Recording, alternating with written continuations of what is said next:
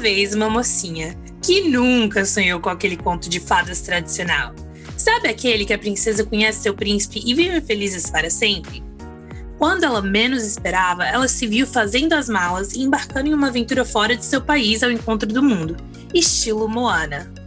Quem diria que um novo país iria trazer uma história de amor e um autoconhecimento fora do sério? Hoje no Viva, vamos embarcar nessa comédia romântica de Daniele Ortiz. Então, silêncio no estúdio e 3, 2, 1, ação!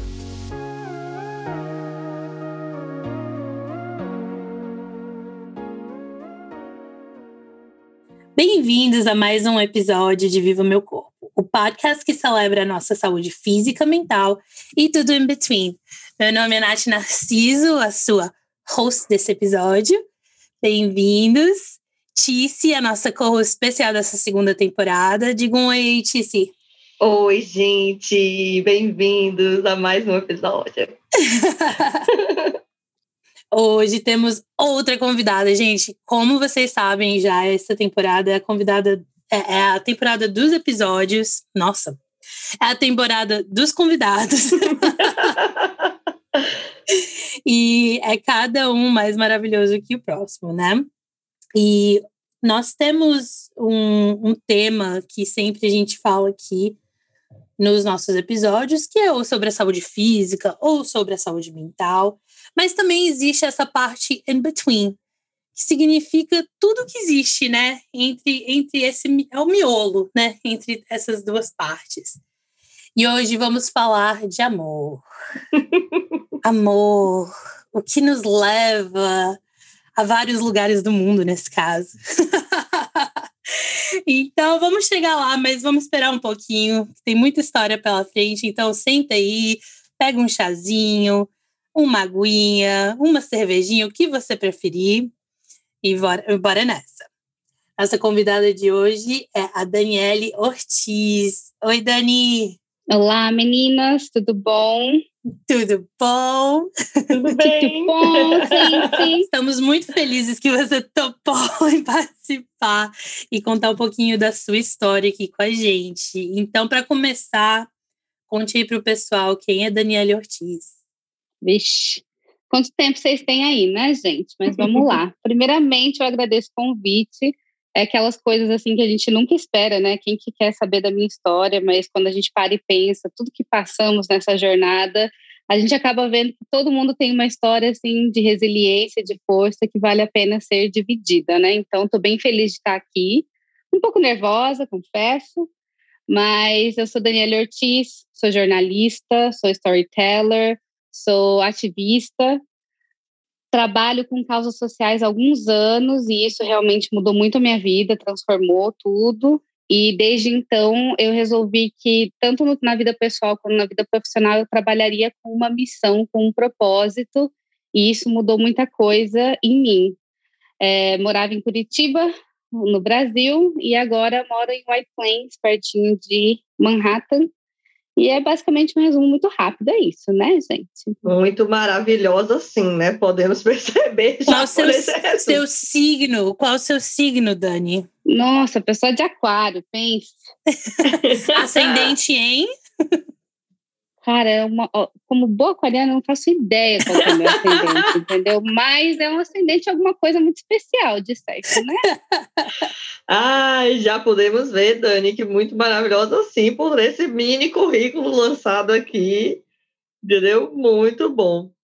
Olha, eu queria dizer que particularmente estou muito curiosa para saber essa história. Então, vamos lá. Brasil, tô fora, pego minhas malas e vou embora encontrar o meu amor.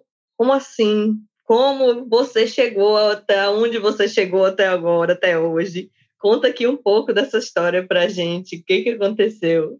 Olha, gente, pois é, foi, foi muito, é uma história muito doida, que até eu estava pensando em escrevê-la, porque aquelas coisas que acontecem, a gente nunca acha que, que acontece, é coisa de filme, né? Mas enfim, eu estava lá no Brasil, muito feliz, né?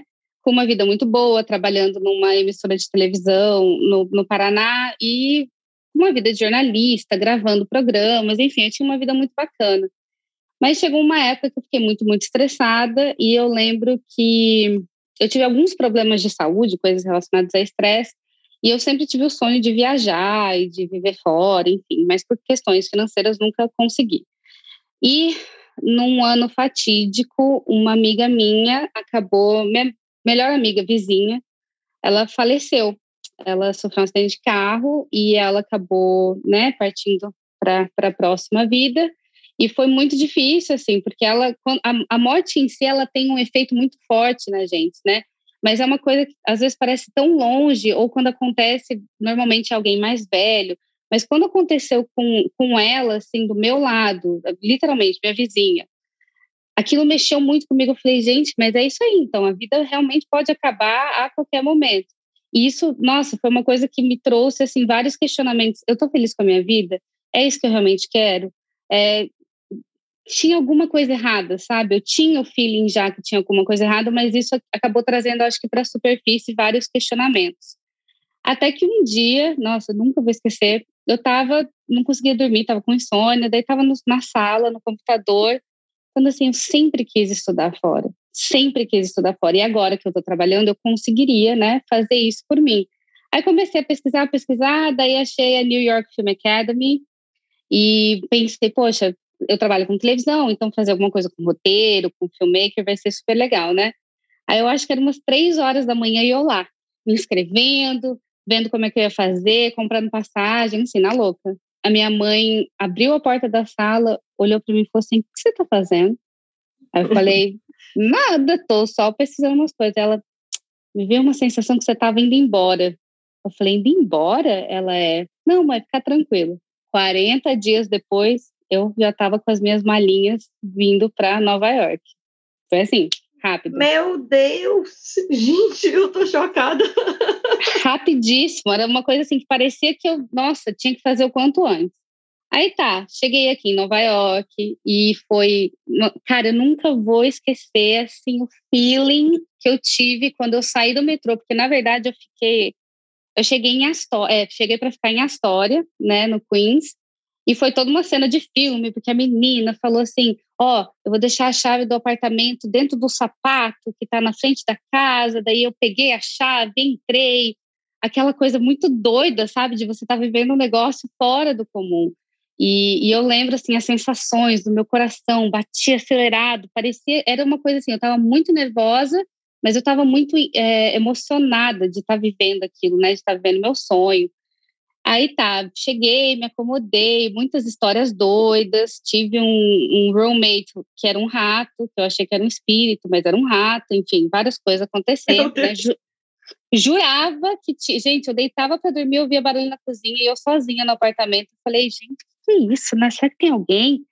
Três, quatro dias a mesma coisa, até que um dia, bem coisa de Nova York, né? A, saí para ir para a faculdade, estava indo no, na cozinha pegar o meu pegar meu lanche para ir eu vi o rato correndo, assim, batendo o rabo em todas as panelas e entrando dentro da boca do fogão. Falei, meu pai, tô morando sozinha, gente. Nossa, eu entrei no quarto e chorava. Eu falava assim, não, Daniela, se você vai sobreviver a Nova York, não vai ser um ratinho que vai te deixar assim abalada, né?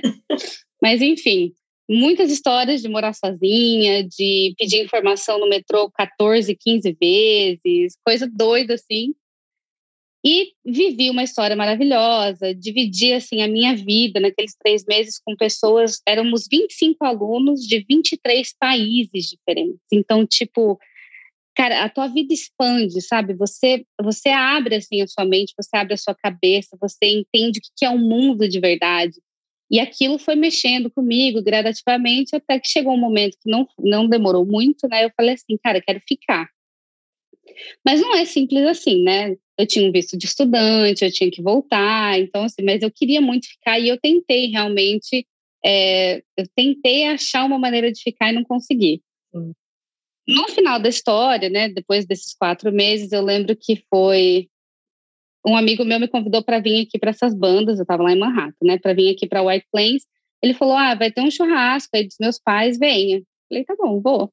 Peguei o trem, tava super frio, gente, um dos, uma das noites mais frias. Peguei o trem, cheguei na casa, um monte de brasileiro e tal, churrasco rolando, e eu brincando com as crianças, e aí de repente entra um ser, assim, tal pausa, assim, quase que em slow motion, em câmera lenta, ele entra pela porta, eu olhei e falei assim, meu pai amado. A cena que de é filme. Vocês não estão. Parecia que tinha um ventilador na cara dele, ele jogava os cabelos assim do lado sabe? Foi um negócio surreal mesmo. Que na hora, gente, na hora eu senti, eu falei assim, uau, porque ele realmente é um cara muito bonitão, né? Mas enfim. Aí tá, aí ficou daquele jeitinho, né? A gente não conversou. Daí um amigo dele chegou e falou assim: Ah, o meu amigo Paulo quer conversar com você. Deve assim, Paulo, ah, brasileiro, aquelas coisas, né? A gente quer alguém, né? Nossa, Podia ser, sei lá, europeu. sei exatamente Aí, como né? Aí ele falou assim: não, não, ele é americano mesmo, mas a família dele é italiana, Paolo, né? Eu falei assim: ah, vamos lá, né? Vamos lá dar uma socializada. Eu tinha trazido um amigo do Chile comigo, né? Coitado. Eu falei assim: ah, não quero ficar sozinha lá. No final, quem ficou sozinha foi ele, no caso, né? Mas assim, a gente conversou, conversou a noite toda, todo mundo ali interagindo, eu, Paulo, né? A gente se conectando. E aí, de repente, era uma hora da manhã, é, era o último trem, daqui um, um pouco ia ter o último trem, não, o penúltimo trem. E aí eu falei assim, eu preciso de alguém que me leve para para a estação de trem. Daí eu, todo mundo, né, doido, bêbado, sei lá. Aí ele parou falou assim, eu levo vocês. Eu falei, ah, tá, então tá bom, né? Tô fazendo nada. Era bem ele que eu queria que levasse mesmo. E aí ele chega, a gente chegou na estação de trem e o meu amigo saiu correndo para comprar o ticket, né? E eu fiquei dentro do carro falando tchau. Tava ele, um amigo dele e eu. E aí ele ficou segurando minha mão e ele não largava minha mão por nada. E o trem vindo. E eu ia ter que esperar uma hora. E eu não conseguia sair dali, não conseguia sair dali.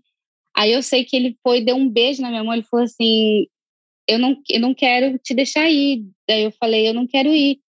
E é óbvio que eu perdi o trem, né? Óbvio que eu perdi o trem. Aí cheguei na estação com meu amigo, gente. Doido, transtornado, me xingando muito. Ele falou assim: Daniele, tá menos 10 graus lá fora e a gente vai ter que ficar uma hora aqui. Aí até a gente pegar o trem, até chegar, eu vou chegar em casa quatro da manhã. Aí eu, cara, a gente teve uma briga, assim, foi, foi bem séria, assim. E aí eu sentada, não conseguia ficar muito triste, porque aquele momento foi tão mágico, né? Aí, pum, toca no meu celular, uma mensagem de número estranho.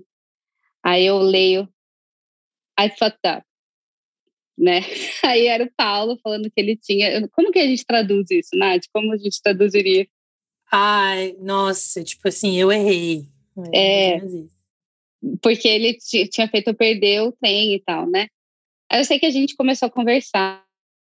Ah, ele ficou conversando comigo até eu chegar em casa, que foi tipo três e meia da manhã.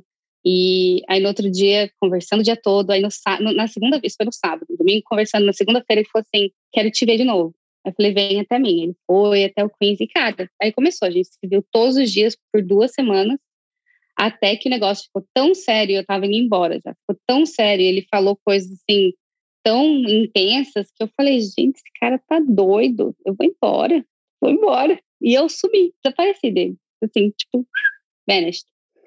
Aí voltei pro Brasil e aquela pessoa na minha cabeça, né? Gente, aquela pessoa na minha cabeça, aquela pessoa na minha cabeça. Eu queria falar com ele, queria falar com ele, mas eu tinha trocado o número do celular e ele não ia conseguir nunca mais me achar, basicamente. Aí um dia, estava eu na Woods, né? As pessoas de Curitiba sabem, uma balada sertaneja, assim, muito, muito forte. E já tinha, né, tomado umas águas, né? Já tava, né, com a água dentro do corpo, assim. Aí eu falei, quer saber? Vou mandar uma mensagem. Aí tá, mas eu não queria mandar uma mensagem diretamente para a pessoa, né? Eu queria né, criar uma situação.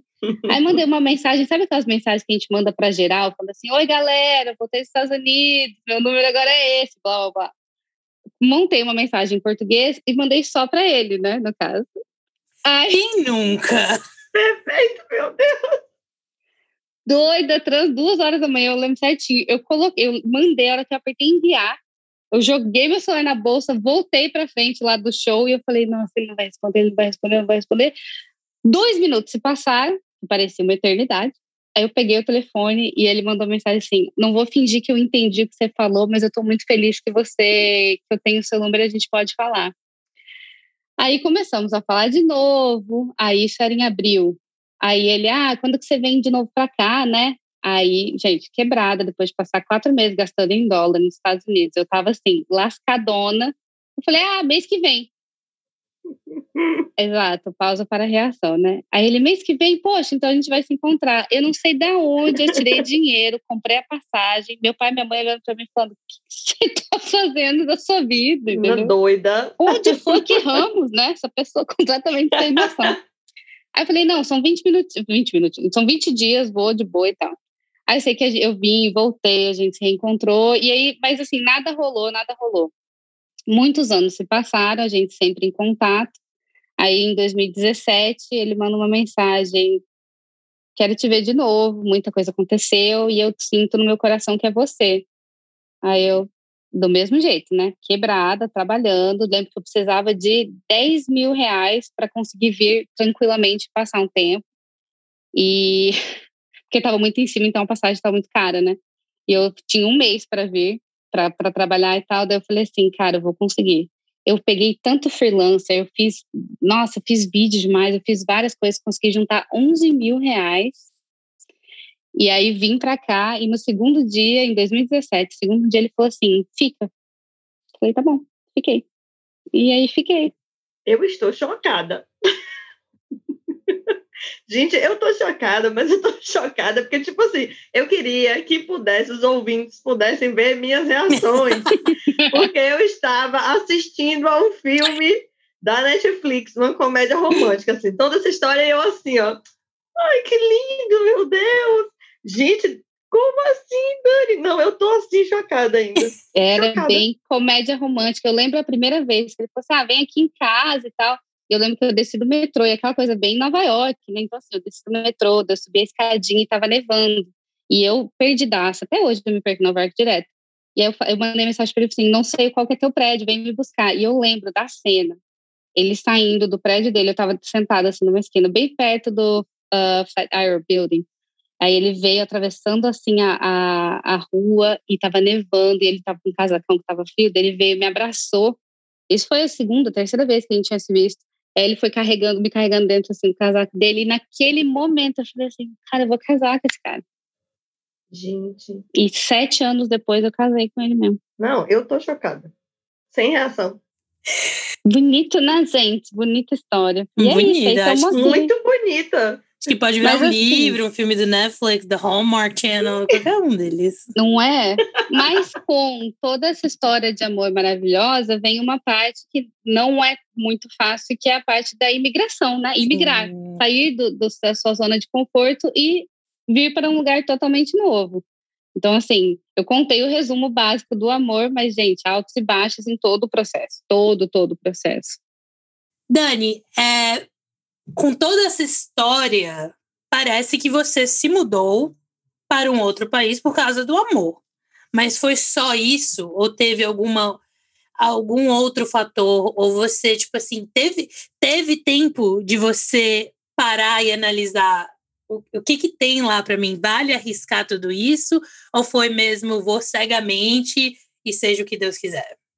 Acho que foi uma mistura dos dois. Eu sempre fui muito consciente com relação à minha vida, assim, sempre nunca quis fazer as coisas muito assim impulsivamente, porque é um caso muito sério, né? Essa questão do visto, enfim, tinha muitas coisas é, jogando ali na minha frente. Mas ele, eu acho que ele me deu um incentivo, assim, sabe? Porque parecia tudo tão difícil. Eu sempre quis mudar, eu sempre quis trabalhar, principalmente em Nova York, com a questão de causas sociais, depois que eu comecei a trabalhar com crianças em risco no Brasil. É, tinha muita coisa. A ONU está aqui, né? Então, assim, para mim era uma coisa assim: se eu conseguisse ir, ia ser muito legal, muitas oportunidades.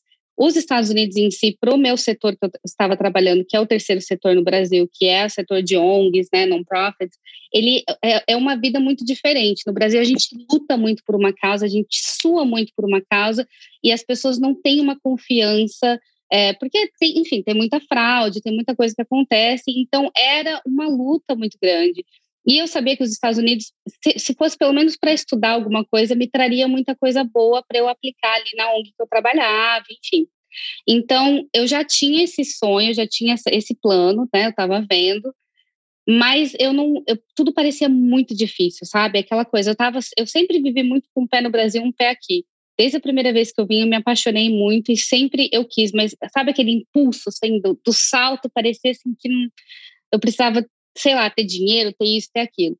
quando o Paulo chegou e ele falou, ele tinha muitos contatos, ele conhecia pessoas. Então, assim, veio isso junto com uma proposta de emprego, que foi aí, tipo, casou perfeitamente, porque eu teria um visto para trabalhar. Então, assim, foi um pouco menos scary, né, assustador, porque eu já eu tava com as coisas, foi, cara, foi um quebra-cabeça que se encaixou assim perfeitamente.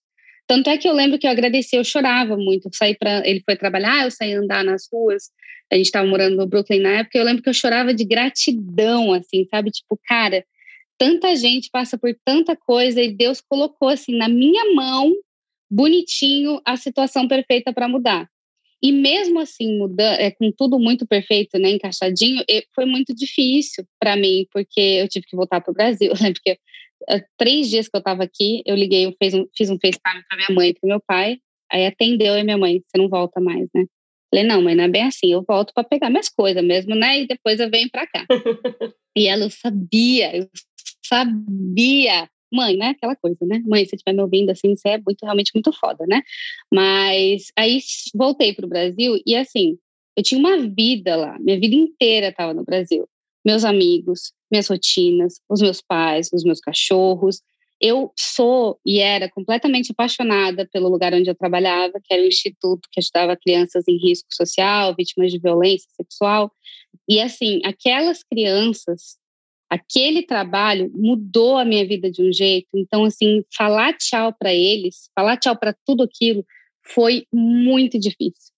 Então, assim, eu sentia uma coisa boa no meu coração pelo Paulo, eu achava realmente que essa história tinha, mas eu também sentia que o, o, o meu próximo capítulo era, era aqui, sabe? Então, foi um mix, assim, dessas duas coisas.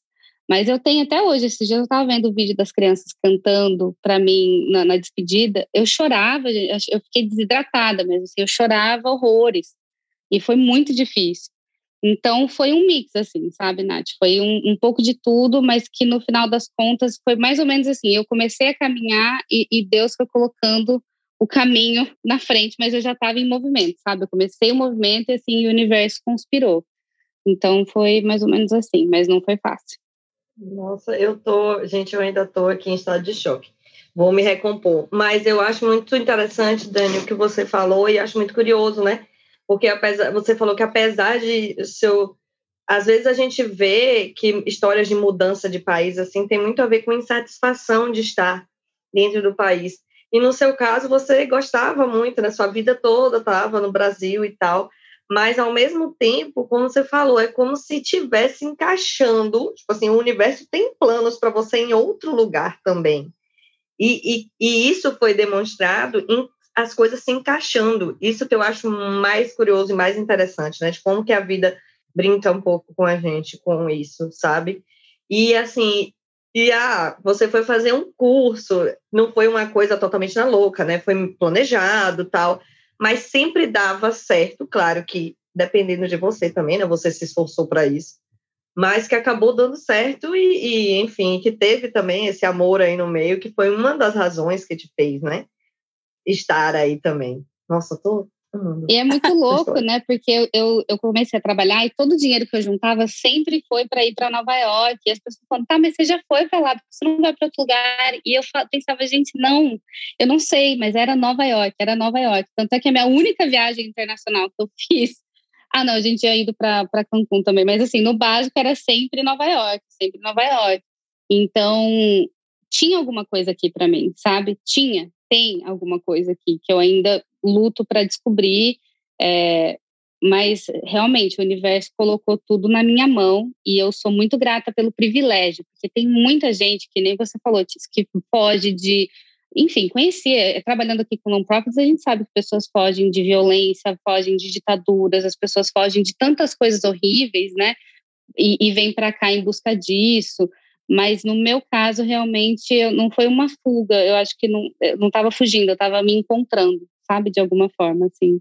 E Dani, depois de todo esse momento comédia romântica de Netflix, desse encontro que as estrelas se alinharam e o universo conspirou e vocês se encontraram naquele momento e você decidiu não vou ficar. Como que foi esse período de adaptação? Ainda mais porque você estava falando que você não estava fugindo de algo, você estava tentando se encontrar, né? Então, igual a Tice falou, muitas vezes quando a gente ouve histórias de imigrantes, é porque eles estão é, não estão satisfeitos com a vida no Brasil, estão à procura de algo melhor. E para você não foi bem isso. Então, é, como foi esse período de adaptação ainda? Como está sendo, mesmo depois de todos esses anos? É, como que a pandemia afetou tudo isso também? Estar longe da família, é, ter a nova família, que é a família dele, perto de você. Conta aí pra gente essa história. O, o depois, o depois do, do. Como é que é? Do Felizes para Sempre. Depois né? do Felizes para, para sempre. É, cara, olha, depois dos Felizes para Sempre é um choque de realidade, né? Porque a vida não é uma comédia romântica e a gente tem que enfrentar coisas enquanto imigrantes que eu nunca precisei, né? Eu, como mulher branca que fez faculdade, que teve pais maravilhosos, eu, eu não vivi, eu, eu vivi uma vida muito boa no Brasil diante dos privilégios que a sociedade dá para esse, né, esse padrão de, de pessoa. Então, eu cheguei aqui, demorou, foi um processo, né? Demorou para eu entender, ok, estou migrando. E até hoje eu sinto que eu ainda estou fazendo essa transição, porque é muito difícil você deixar teu país, cara. É muito difícil você deixar tuas origens, sabe? Então, mudei, vim para cá eu fiquei indo, até pelo trabalho que eu arranjei, eu fiquei muito voltando para o Brasil rapidamente, né? Tanto é que eu, nossa, me despedi de todo mundo, fiz ai, saudade, chorando. Deu três semanas eu estava de volta, todo mundo, porra, Dani, tipo, você, né? Coloca a, gente, a gente. Coloca a gente por todo esse sofrimento e você vai ficar voltando todo mês, tipo, como assim, né? Mas foi, foi muito bom, mas aquele processo que foi a cada vez mais difícil de eu entender, mudei, porque eu estava muito no Brasil, né? E aí foi o meu primeiro inverno. Eu mudei de fato em outubro, novembro e tive meu primeiro inverno. E o inverno aqui, gente, é um negócio que até hoje, estamos aí no meio do inverno novamente, é uma coisa muito difícil para mim. Então, o que aconteceu com o meu corpo? A gente é brasileiro, né? Então a gente gosta de sol, a gente gosta. Eu morava em Curitiba, não, não se compara o frio, mas eu também estava um pouco acostumada com o frio. Mas é uma coisa que é tão profunda. E eu lembro que o Paulo, na época, morava num apartamento, que eu demorei um tempo para me ligar, que não tinha janelas. Tinha só um, um, teto solar, como é que chama? Uma. Aquela. Claraboia? Isso, a claraboia. Tinha só uma claraboia. E eu demorei para me ligar e falei assim, gente, é, é depressivo. Era uma caixinha de sapato, literalmente uma caixa de sapato. Então, aquilo foi me deixando mal, foi me deixando deprimida, fui perdendo cabelo, eu fui dormindo umas 12 horas por dia mais, e aquilo foi, assim, pesando. Isso logo no começo. E eu falava pro Paulo, falava assim, tinha alguma coisa errada, mas eu não conseguia, né, tipo, associar o que estava acontecendo comigo, com o meu corpo e tal. Aí ele, ah, você mudou de país, não, não, blá, blá, blá. Aí eu sei que eu achei que tinha alguma coisa errada. De fato, fui no médico, e o médico, ele era indiano, ele falou assim: você está passando por uma coisa que todo imigrante que vem de um lugar, principalmente que é mais quente, passa quando muda para um lugar frio. Ele falou assim: tua, tireoide está ok, tá tudo certo, a gente fez todos os exames, mas você está passando por essa transição e o inverno realmente é muito, é muito pesado, né? Muito difícil. Aí tá, vivi meu inverno, é, foi muito difícil, mas o Paulo sempre me ajudou bastante com isso. Mas aí veio uma situação que foi horrível, nunca vou esquecer que eu tava, comecei assim, eu tive muitos problemas de pedra no rim no Brasil, né? Fiz a passagem, todo mundo sabe que é uma dor assim surreal. E eu sei que o Paulo, eu tava sentindo dor, mas achei que era cólica, cólica, e o Paulo assim, tô sentindo que eu não devo ir jogar futebol hoje. Eu falei assim, não, vai, vai de boa, aquelas coisas, né? Como é de relacionamento, a gente quer que a pessoa, não, mostrar que a gente é super legal, a gente aprova tudo, né? vai, tô de boa e tal. E eu sei que ele saiu, e na hora que eu desci a escada lá do, do, do lugar onde a gente morava para ir no banheiro, me veio aquela dor mesmo da pedra, né? E a gente, enquanto imigrante, que a gente sabe que o sistema de saúde dos Estados Unidos ele é muito complicado. Então, assim, foi muito difícil. Eu tive uma crise renal e ele me levou no hospital. Em todos os momentos que eu estava lá esperando fazer os exames, a única coisa que me vinha é cara, vai ser uma conta muito cara, eu tô muito ferrada, o que eu vou fazer? Eu não tenho plano de saúde ainda, o que eu vou fazer? O que eu vou fazer? E eu fiquei à noite no hospital, foi desesperador, desesperador. Até chegar às 5 horas da manhã, o médico olhou para mim e falou assim: você está com uma infecção urinária e você pode morrer, ela pode ser generalizada. a sua pedra está no meio do seu, do seu canal, a gente não vai poder tirá-la por causa da sua infecção, então eu preciso colocar um tubo para ligar, então é uma cirurgia de emergência. Eu falei, não, não é. Isso ele falando tudo isso em inglês, né? Então, assim, aí eu acordei, o Paulo estava dormindo, falei, mano, acorda que eu tô precisando de você. E aí ele falou assim, eu preciso te operar agora, você já tá com essa infecção há muito tempo. Aquele momento, assim, para mim foi tipo, cara, o que, que eu vou fazer? Aí, aí eu falei assim: você tem como me liberar? Posso voltar para meu país? Ele falou assim: você morre. Se, se você sair daqui com é, do jeito que tá, você morre. Assim: tá, então acho que é sério, né? Se ele, se ele tá falando aqui, né? Então vamos lá. Liguei, fiz um FaceTime para minha mãe, aí aquela coisa de ser Não. imigrante, né? Mãe, ela já sabia, seis horas da manhã lá, ela falou: o que aconteceu? Eu falei: ó, oh, tô aqui com problema. Aí você vê a sua mãe desesperada. Você também está desesperada, mas aí entra aquele jogo de ninguém quer deixar ninguém desesperado, né? Então a gente segura muita emoção, assim. Fui, fiz a cirurgia, foi um processo muito difícil. Eu fiquei com aquela dor de pedra no rim por dois meses. Uhum. Eu tive ataques de pânicos muito, muito complicado, porque eu esperava a conta do, do hospital. Eu não queria voltar para o hospital porque eu sabia que ia ser muito caro, e realmente a conta foi seus 40 mil dólares. 40 mil dólares que foi todo um processo, enfim, né? Você tem que negociar com eles, mas é muito complicado. Então, esse momento foi três, quatro meses depois que eu mudei, eu comecei a entender, não tô no meu país, cara. Eu não tô num lugar onde eu vou pegar um carro, minha mãe e meu pai vão me levar, ou sabe, tipo, nem isso, eu tinha médicos, amigos, então era assim, era super tranquilo, né? Já tinha as pessoas que eu conhecia que eu entendia na minha língua. Então aquele momento foi um momento do pânico mesmo, sabe? De entender que tudo é diferente agora, tudo é diferente agora. Nem a língua, nem, nem me expressar eu conseguia direito. Então, naquele momento começou um processo de eu entender, é difícil. Aí vem os choques de cultura, né? A minha cultura com Paulo, ela, ela, ela encaixou, porque eles, como italianos, eles são um pouco mais né, amorosos, enfim, afetivos. Mas o mundo em si, aqui nos Estados Unidos, é, não é, né? Tipo, eles tá todo mundo sempre correndo. Todo mundo sempre correndo. E eu passei por um detox nos últimos anos que eu aprendi a, tipo, apreciar as coisas. Então, eu aplaudo o pôr do sol, eu abraço uma árvore, eu tô, tipo, nessa, assim. E cheguei na capital da, da doideira, né? Então, tudo aquilo mexendo comigo. Paulo andava muito rápido nas ruas, eu lembro que aquilo me deixava muito ansiosa. Aí eu comecei a ver, tipo, cara, viver em Nova York não é a mesma coisa que passar uma, duas semanas em Nova York. Então, foi caindo a ficha, foi caindo a ficha, mas eu sempre voltando para o Brasil. Então, assim, cara, dava dois, três meses, eu voltava para o Brasil e aquilo me enchia de energia e estava tudo bem. E aquela coisa, você ter o brasileiro, cara, ouvir as pessoas falando português é um negócio assim que acalma o coração, sabe? Em alguns momentos o meu cérebro ficava cansado de estar tá traduzindo o tempo todo, de estar tá nesse processo de, né? Porque as pessoas estão falando com você e eu preciso de um tempo para entender, para traduzir. Então, eu não conseguia ser eu mesma, eu não conseguia, eu como comunicadora jornalista, não conseguia me comunicar. E aquilo, assim, mexeu com a minha identidade muito fortemente. E mexe com a tua autoestima. Então, veja, tantas coisas acontecendo ao mesmo tempo e te colocando lá para baixo. Lá para baixo, lá para baixo. Aí eu sei que tá, passamos por várias situações, trabalhamos muito forte a relação mesmo, muito, muito forte. E aí veio a pandemia. E com a pandemia, eu perdi a liberdade de poder, cara, tá difícil aqui, tô indo pro colo da minha mãe e do meu pai. Tô indo ver minhas irmãs, tô indo ver meus amigos. E aí, cara, esse último ano, vou falar para vocês, foi realmente muito difícil. Muito, muito, muito difícil. Está sendo, porque eu ainda não, né, a gente ainda não tem previsão de ida e tal. Mas para minha saúde mental, realmente deu um, um baque, assim, sabe? Foi, foi complicado. Eu sei que lembro que um dia a Nath me mandou um vídeo, o tio e a tia, cozinhando uma feijoada. E eles iam me mandar a feijoada, colocar aqui na portinha, aqui na frente.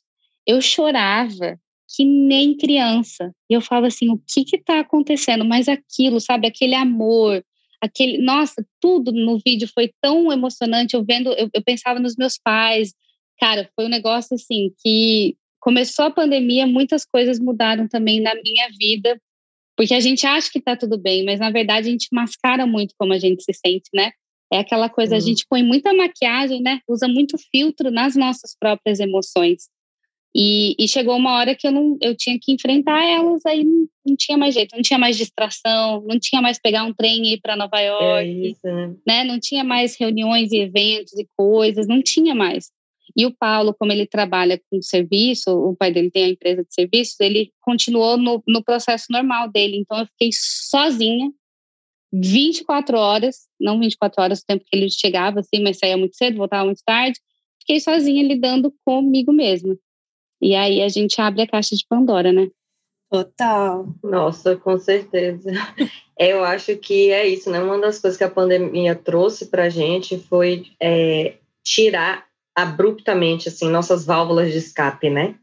Que é sair com os amigos, sair para tomar uma, enfim, ir para praia, enfim, fazer, como você falou, pegar um trem para Nova York e aí forçou a gente, né, a olhar um pouco para nós e é muito assustador isso, porque além né, de toda a pressão da própria pandemia, enfim, nunca imaginava a gente viver isso na minha vida, entendeu? Também não. Nunca mais. Fica aqui o meu registro, eu não imaginava passar por isso, não me inscrevi.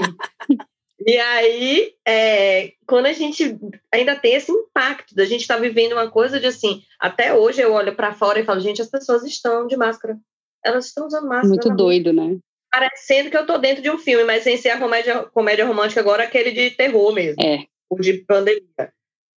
Então, é, é, é, E, cara, eu não, não imaginava. Assim, eu acho muito legal você compartilhar essa história, porque a gente vê a parte da comédia romântica, acha lindo, né? Maravilhoso. Mas tem muita coisa atrás disso. Tem muita. Tem muitas questões, né? É um choque, porque. E eu vejo, assim, hoje, né, no, no auge dos meus 33 anos, eu olho para trás e eu penso lá com os 29, quando eu estava mudando, eu não pensei, eu realmente não, não analisei o que era essa mudança.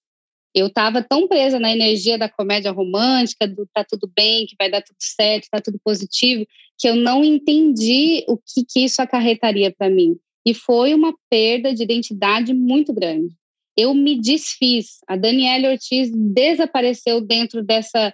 Eu tenho que agradar minha sogra, eu tenho que agradar meu sogro, eu tenho que falar assim, eu não posso falar sobre isso, eu não posso falar sobre aquilo, sabe? Eu tive que me desconstruir, mas o que que acontece? Eu fui escondendo essa, essa partezinha da Dani, aí eu fui afogando, né? Fui colocando tudo assim embaixo para ser aquela pessoa que as, todo mundo espera que ela seja, né? E isso foi me deixando muito triste, foi me deixando muito deprimida, mas eu sempre com um sorriso no rosto. Não, é isso aí, foi isso que eu pedi, é isso que eu queria. E, e aquela me forçando a estar tudo bem, sem conseguir aceitar que, que eu estava num, num momento que eu precisava de ajuda. Não, tem que estar tá tudo bem. Não, eu tenho que fingir para os meus pais que está tudo certo, porque eu tenho que fingir que está tudo certo, porque eles vão ficar preocupados comigo. Deus o livre, eu não posso trazer mais problema para as pessoas. Então, eu fui ficando cada vez mais sozinha, eu fui me anulando cada vez mais para, assim, caber, caber né, para me enfiar em todos os, uh, os buracos que as pessoas queriam que eu me enfiasse enquanto, enquanto mulher, é, enquanto imigrante, enquanto brasileira, que a gente sofre muito com essa questão da, da brasileira, né? Uma imagem muito sexualizada, comentários vindos da família, vindo dos amigos, que era tipo, cara, cara, isso não é brasileiro, entendeu? Não é. Então, assim, eu tive que lidar com tanta coisa e eu lembro, no meio da. E aí na pandemia tudo isso foi agravando, agravando, e eu lembro que eu chorava muito. Eu chorava muito. E o Paulo era o meu o ser humano que vinha interagir comigo. O resto era tudo computador, celular. Então ele chegava e eu depositava muito em cima dele, porque ele era, né, não, então eu quero ver filme, então eu quero, sei lá, conversar, e a pessoa chega, né, cansada, e ele está dentro do processo dele que é completamente diferente do meu. Então, eu, eu comecei a ver que eu não podia depositar nele tudo isso, porque nenhum ser humano ia me preencher, ia me suprir eu tinha que arranjar um jeito de fazer isso sozinha, porque é até injusto você esperar tanto de uma pessoa, né? Não é ele que tem que me fazer feliz quando ele chega em casa, eu tenho que ser feliz, estar feliz, ou entender que eu estou mal e tá tudo bem. Hum. E tá tudo bem. Então, eu lembro que um dia eu sentada nessa cama que eu estou agora, e eu chorava, chorava, chorava muito. E eu, eu fiz um, peguei um papel e escrevi os motivos pelos quais eu tinha mudado para cá as coisas que tinham feito eu mudar para cá. E no final das contas, eu vi que a única coisa que me segurava era o meu amor por ele, mas como eu também estava muito sozinha, eu falei assim: não tem nada mais aqui para mim. E aquilo foi um choque tão grande, porque eu amava muito a minha vida, que tinha muitas coisas difíceis, mas tinha muitas coisas boas, meu trabalho, nanã. E aí eu lembro que olhando aquele pedaço de papel, eu falei, tem alguma coisa errada, eu preciso de ajuda mesmo, mas tem que ser assim, uma ajuda de fora.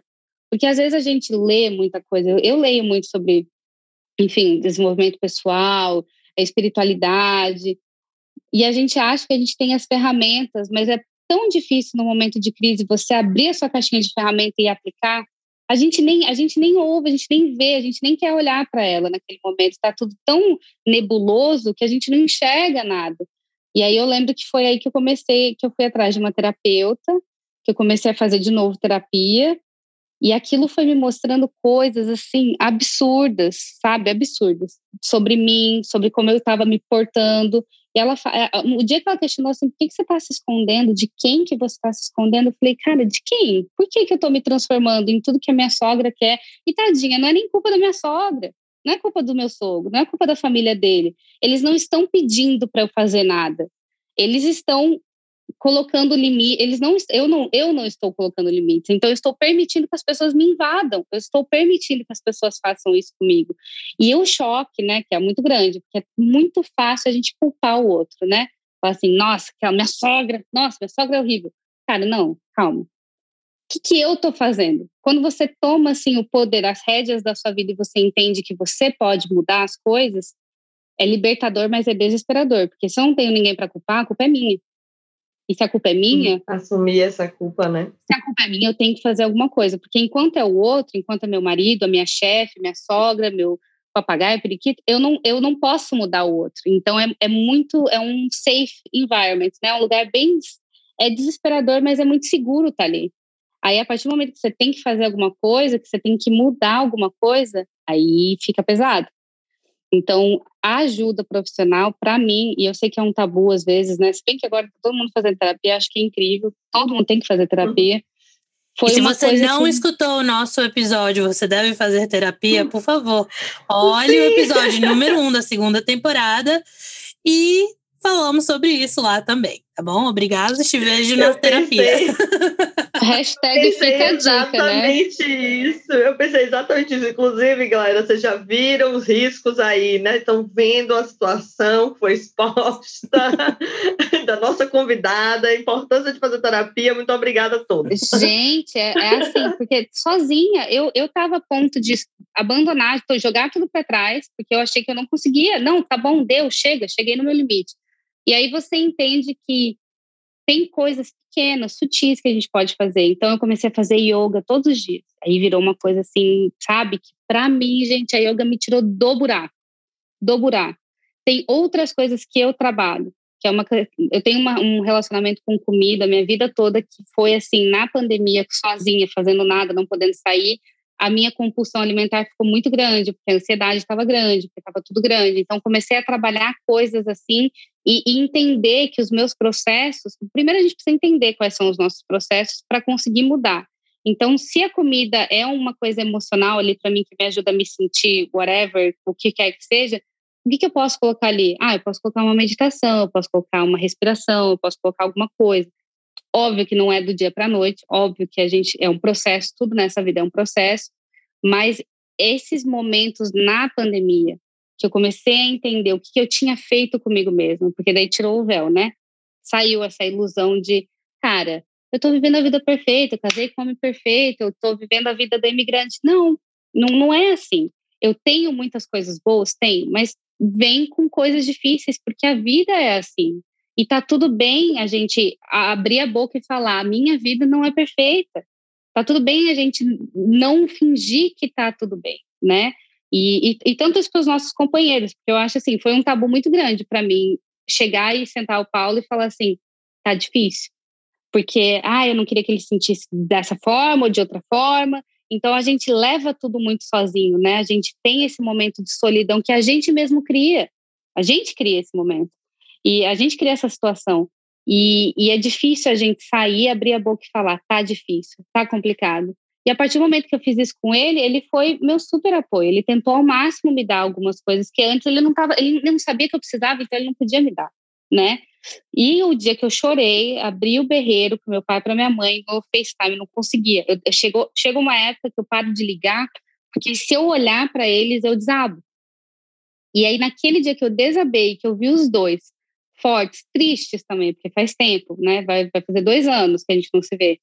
É, naquele momento que eu vi os dois, quando assim, mas a gente está aqui, e aí a gente enxerga as coisas de uma outra forma, né? É, é, é, tá tudo bem estar vulnerável, tá tudo bem pedir ajuda. A gente não tem que fazer tudo sozinho o tempo todo. Ninguém consegue. Ninguém consegue. Não adianta a gente olha assim, social media foi uma coisa, as redes sociais que eu tive que trabalhar isso em mim e, e ficar longe por muito tempo para entender que a vida que as pessoas passam é uma vida de ilusão. A vida que as pessoas passam é a vida que elas querem passar, não é a realidade. Só que eu tô lá me comparando com fulana que, olha, tá viajando para tudo quanto é lugar, que tem um corpo maravilhoso, que tem uma pele maravilhosa, quando na verdade tem tanta coisa sendo colocada ali, que aliás não está sendo mostrada, mas que ela tem, né, que é como uhum. suporte, os médicos, as coisas, os filtros, as cirurgias. Então, tudo isso eu comecei a entender quem é a Dani. E nesse processo que eu estava muito depressiva, nossa, eu reclamava muito do meu cabelo, eu me olhava no espelho e eu estava sendo muito dura comigo mesma. Muito dura. Nossa, isso é horrível, você está muito feia, nossa, você está engordando, nossa, olha o seu cabelo. Então eu comecei a ver o tanto que eu me tratava mal e falei, eu não quero ser assim, eu quero me amar, mas eu quero me amar, eu quero amar a Dani do jeito que ela é, eu não quero amar a Dani que faz a progressiva, nada contra, assim, mas, né, eu não quero amar a Dani que eu criei, né, para ser amada, eu quero amar quem eu sou. E o resto, a partir do momento que eu amo quem eu sou, se eu quero fazer uma progressiva, uma, sei lá o que eu quero fazer, tá tudo bem, mas eu tenho que primeiro amar quem eu sou, para depois colocar essas coisas e entender que tudo bem ser eu do jeito que eu sou, mas eu posso melhorar isso, arrumar aquilo, mudar aquilo, tá tudo bem. Então, esse momento da pandemia tem sido muito forte para eu me descobrir, para eu me amar. E então, cara, altos e baixos, aí uma montanha russa de sensações, de emoções, mas estamos aí, né, gente? Ah, Falei perfeito. pra cacete, né? Falei Maravilhosa. Perfeita. Dani, estamos chegando ao fim do nosso bate-papo, mas antes disso, eu queria te, primeiro, antes da gente ir na parte das dicas, queria te perguntar: hoje você está feliz? Foi a decisão certa que você acha que você tomou? É, você tem algum conselho para as pessoas que talvez estão vivendo um amor é, com alguém de outro país e que estão pensando, talvez, vou para lá, não vou para lá, ou que já pensam só em migrar mesmo para outro país? Conte aí para dar dica, dicas de Dani. Primeiramente, hoje eu tenho plena consciência que eu tô sim, eu fiz sim a, a, escolha certa, né? Decidi seguir meu coração e não adianta, não adianta, a gente tem que seguir o coração. Mas eu entendo também que eu de, demorei muito, estou demorando muito para cortar os meus laços com o Brasil. Então, se você que está aí quer imigrar, já imigrou, é muito difícil a gente deixar, é, mas você tá com um pé aqui, um pé lá, não te ajuda a fincar a raiz. Uma vez uma pessoa muito sábia falou isso para mim. Você tem que colocar os seus dois pés no chão, porque a, a árvore que cresce, fica linda, grande e dá muitos frutos, é uma árvore que tem as raízes muito profundas, né? Uma árvore que finca ali o pé, a, o caule e cresce. Então, eu senti que eu estava assim, então eu não estava crescendo para lugar nenhum. Eu não tinha uma vida mais no Brasil, eu também não tinha uma vida aqui. Então, decidiu que vai emigrar, vai, vai, de, vai com todo o coração. Decida, veja o que você pode fazer. A gente está trabalhando enquanto na Garra, a gente quer trabalhar um curso para ajudar as pessoas que estão querendo emigrar para os Estados Unidos, porque assim, são tantos detalhes, a gente precisa se preparar fisicamente, o que eu preciso? Eu preciso fazer esse documento, eu preciso dessa, disso, disso, daquilo, pesquise, né? Se organize, mas tenha o teu processo, assim, a tua base o teu ponto forte junto com você, começa uma terapia, começa a falar com o seu terapeuta, estou pensando em emigrar, porque você precisa criar uma casca, assim, você precisa se fortalecer para conseguir fazer isso no processo, porque eu comecei acho que um pouco tarde demais, porque tudo aconteceu tão rápido, mas hoje eu penso assim, se eu fosse migrar para um outro país, se eu fosse mudar, eu começaria antes, falando, preciso me é, preciso entender o que significa isso e eu preciso parar de viver numa ilusão porque é muito a gente vive muito na ilusão do que a gente na expectativa do que a gente quer que as coisas sejam e é, a gente precisa começar a ser mais sinceras com a gente entender cara abre e escancara é feio é feio mas poxa tá, tá desarmado tá desarmado mas se a gente acender a luz e ver as coisas pelos que elas, pelo que elas são fica mais fácil de organizar é mais rápido o processo de tornar aquilo aquele lugar que está inabitável um lugar mais fácil de você ficar. Então, quer mudar? Eu acho que tem que mudar. É uma experiência que é maravilhosa. É, eu acho que eu fiz um jeito certo. Eu vim a primeira vez, fiquei um mês, segunda vez, fiquei quatro meses. Então, o que, que eu fiz? Conheci pessoas, eu aprendi a língua, eu né, fiz as coisas de uma forma um pouco mais tradicionais, digamos assim mas também quer se jogar, se joga. Eu sou aquariana, sabe? Tipo, se eu tiver que mudar amanhã para África, eu vou. Se eu tiver que fazer, eu simplesmente eu gosto de viver a vida e eu gosto de me arrepender do que eu fiz, não me arrepender do que eu não fiz. E nem é verdade isso que eu também não me arrependo. Tá achando que seu ascendente é Sagitário. Será? é. Eu gente, Vai, eu vou assim, até procurar. Dá uma olhada depois lá. Eu vou procurar para ver o que, que é. Porque realmente é, se joga, cara. A vida tá aí para isso. Eu acho que uma coisa que eu aprendi muito é que nada é para sempre, sabe? A gente às vezes toma uma decisão achando que aquilo, que meu Deus do céu, nunca mais a gente vai poder voltar atrás, mas não é assim. Mudou de país, deu tudo errado, volta. Tua vida vai estar tá lá, tua casa vai estar tá lá, oportunidades vão estar tá lá a gente vive, a gente cria uma tensão tão grande com relação às coisas, porque a gente acha que é tudo muito definitivo e a vida ela é fluida, sabe? É tipo aquela água da cachoeira, vai.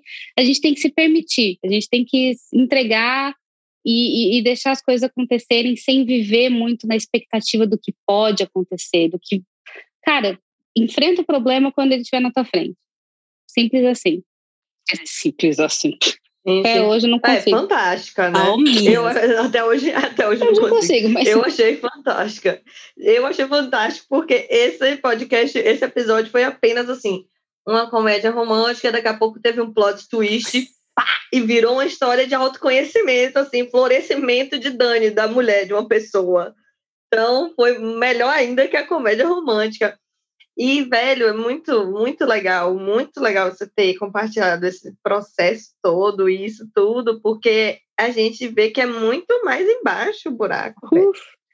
São muito mais coisas e, e, e, e, engraçado que como que sempre ah, muitos temas, né, que a gente conversa aqui também parecem que às vezes tem a ver com o a gente se permitir saber o que a gente está sentindo e não assumir que pode ser que esteja ruim. E isso que você falou do você tá mal e tá tudo bem, sabe? Eu acho muito importante, que eu acho que a gente sempre usa essa maquiagem mesmo, de não, tô bem, tô de boa e tal, sendo que agora, atualmente mesmo, estão sendo tempos difíceis, cansativos, então tudo bem a gente estar mal também, mas a gente se assusta muito, né? E então, achei fantástica essa história, Dani. Ah, eu tô aqui já mandando roteiro pro Netflix, e aí, galera. Gente, escreva, o que, que vocês acham? Escrevo, né? A vida real, oi. Vai ser maravilhoso. Quem sabe aí vocês veem 2022 na telinha do Netflix. Dani, para finalizar, você tem alguma dica de filme, livro, perfil, o que você quiser, quem você quiser divulgar, manda aí para o pessoal. Eu vou deixar anotado aqui na descrição do podcast. E manda aí. Vamos lá. Então, é, começo por um perfil que é maravilhoso, que se chama BR Garra, que é o perfil da Garra que a gente trabalha aqui, a não, a não profit que a gente trabalha. E junto com o perfil da Garra, eu já, já falo para vocês: se você é mulher imigrante, se você é mulher, se você é homem, se você é um ser humano, leia o livro Mulheres com Garra. São livros assim muito é, relevantes que contam a história de mulheres brasileiras que venceram, que viveram todo esse perrengue que eu estou contando e que venceram. Então acho muito bacana a gente é, não só prestar essa homenagem para as mulheres, mas também entender que a gente pode se relacionar e a gente pode ter essa essa ideia de histórias que deram certo para a gente começar a se inspirar também. Então acho que isso é é super relevante.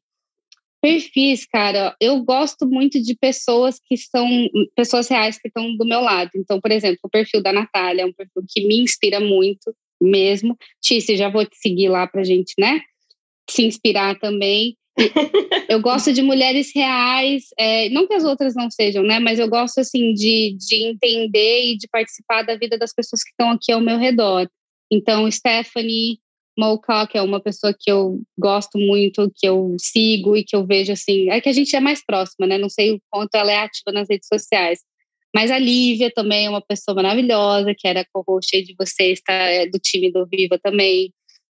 Eu gosto. Tem uma mulher que me inspira muito, o nome dela é Mariana Serra. Ela é uma empreendedora social. Ela tem a, uma empresa chamada Volunteer Vacations, que está indo por esse braço de educação agora. Então, ela também é uma pessoa que eu gosto muito, que são aquelas pessoas que a gente segue não para idealizar uma vida ou para, sabe? É, é uma pessoa que a gente segue para a gente aprende, a gente vê a vida real e eu não sei, são pessoas assim que me inspiram bastante. Livros que eu gosto muito, que eu tô lendo, as mulher, mulheres que correm com lobos. É o nosso, vai ganhar, é, vai é ganhar é o awards aqui, porque é, todo é episódio, toda convidada vai e fala. E é, não é uma leitura fácil, né? Não é uma leitura fácil. Não, é, é. é, complexo, mas realmente ajuda assim o despertar dessa, dessa feminilidade que a gente tem que né, deixar aflorar. É, eu gostei. Um livro que mudou muito a minha vida foi o livro da Malala. Não sei se vocês leram. O livro dela, assim, eu li, foi sensacional, maravilhoso. Ela viveu aquilo. Eu sou muito apaixonada por causas sociais, então mulheres que têm causas e que lutam são coisas assim que me inspiram. O documentário dela também é incrível. E deixa eu ver. Eu acho que é isso. Acho que é basicamente isso. O documentário dela acho que vale bastante a pena. Maravilhoso. Já deu aí todas as dicas necessárias. 32 perfis, 42 filmes. Não, mas é, é, eu acho que a gente tem que explorar e tem muita coisa boa para a gente assistir, com certeza absoluta. Perfeito. Super obrigada, Dani. Você é maravilhosa, sempre está. Estamos de braços abertos aqui no Viva. Quando quiser aparecer, é só dar um oizinho que sempre estaremos aqui para você. Tá bom? Muito obrigada de coração. Obrigada a vocês pela oportunidade. Estou bem feliz de estar aqui. Passou muito rápido e como é bom, né? Tipo uma terapia em grupo mesmo, né? Acho que é bacana. Eu falo, todo episódio é uma mini sessão de terapia. Real. Sim, com certeza. Vou falar mais um oi para vocês aqui, porque eu gostei bastante. E parabéns pelo trabalho. Eu acho que é muito importante é, isso que vocês estão fazendo, seguir os propósitos, né? Buscar, assim, preencher aquele buraquinho dentro da gente, fazendo, seguindo a nossa missão, acho que é muito importante. E vocês são, com certeza, mulheres muito inspiradoras também. Ai, obrigada. Dani, eu amei mesmo a sua história, amei ouvir, matei a minha curiosidade e amei a profundidade da sua história, da, da sua história como mulher, da sua história profissional e da sua história de amor também, né? Achei assim que foi um episódio maravilhoso. Estou feliz de ter participado também. Beijos! Um beijo. Beijo, gente. Obrigada a você que nos escutou até aqui. Não deixem de visitar nosso perfil do Instagram, arroba Viva Meu Corpo, para deixar seu carinho e continuar essa conversa maravilhosa. E não se esqueçam de conferir os nossos episódios anteriores. Um beijão e até a próxima!